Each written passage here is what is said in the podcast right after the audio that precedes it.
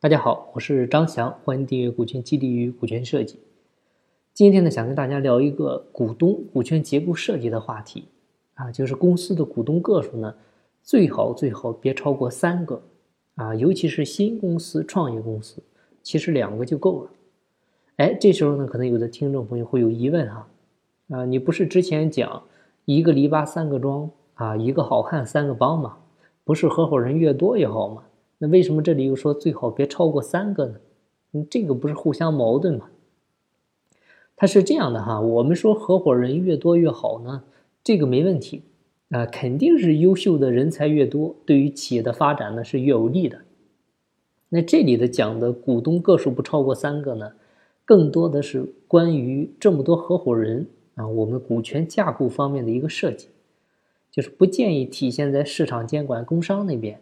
啊，太多自然人持股，因为这样的话呢，一是呢会增加很多的管理成本啊。你比如说公司有个屁大点的事儿啊，涉及到股东会决议的，那就需要所有股东签字才行啊。这个时候一旦有任何一个股东不配合啊，不签字的话，那就会很麻烦。你再赶上有些小股东经常出差啊，他不在当地的，或者说有些小股东呢给你恶意玩失踪的。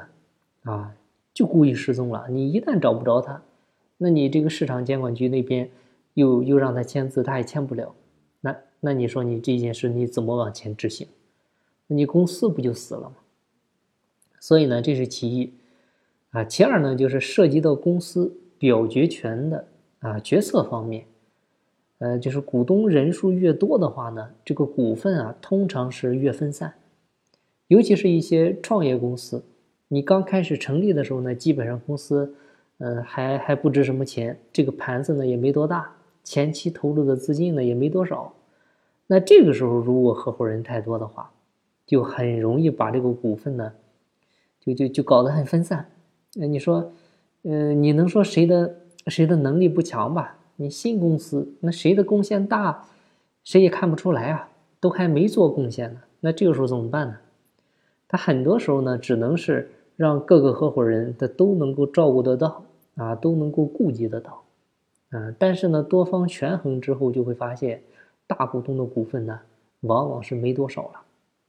那这个时候，大股东股份一旦低于五十一啊，或者低于三十四，他就会很容易失去控制权，啊，失去控制权就会陷入争斗，那公司呢也就没法发展。那避免这些问题出现，那这种情况应该怎么办呢？哎，很简单，哎，就是把除了大股东之外的这些人呢，我们放到一个持股平台里面，就是单独成立一家有限合伙企业来装我们这些合伙人，哎，就这么简单。然后呢，大股东做这家有限合伙的 GP 啊，做普通合伙人。所以对内的对内的呢，你就就这两个股东就可以了啊，就一个大股东，一个持股平台，两个股东就可以了。这样的话，这家公司百分百的控制权。还是在这个大股东手里，同时呢，也能够把公司大部分的收益的分红权呢给到大家，让大家呢在法律上有保障。这个不就跟华为的那个股权设计逻辑是一样的吗？你看任正非他占股不到一个点，啊，把华为百分之九十九以上的股份收益其实都分下去了，但是华为还是任正非说了算，对吧？尤其我们这个共同富裕马上到来，那这一点。我觉得我们还是要坚持去做的。那我前面说的，我们股东人数最好不要超过三个人。那这已经俩了，还有一个是干嘛的呢？还有一个呢，其实就针对于外部投资人的。那这里说的投资人呢，他指的是那些专业的投资机构或者投资人哈，他不是说你有有两个钱就需要投资人，这个不是。而且呢，他也不包括你那些给你投钱的一些亲戚啊，或者说一些土豪朋友啊。不是的哈，像那些亲戚朋友啥的话呢，他们还是要进持股平台的。但是对于一些专业的投资人或者投资机构，像他们进来，他很多都是冲着你，比如说以后要并购、要上市来的，或者说想拥有一定的话语权的。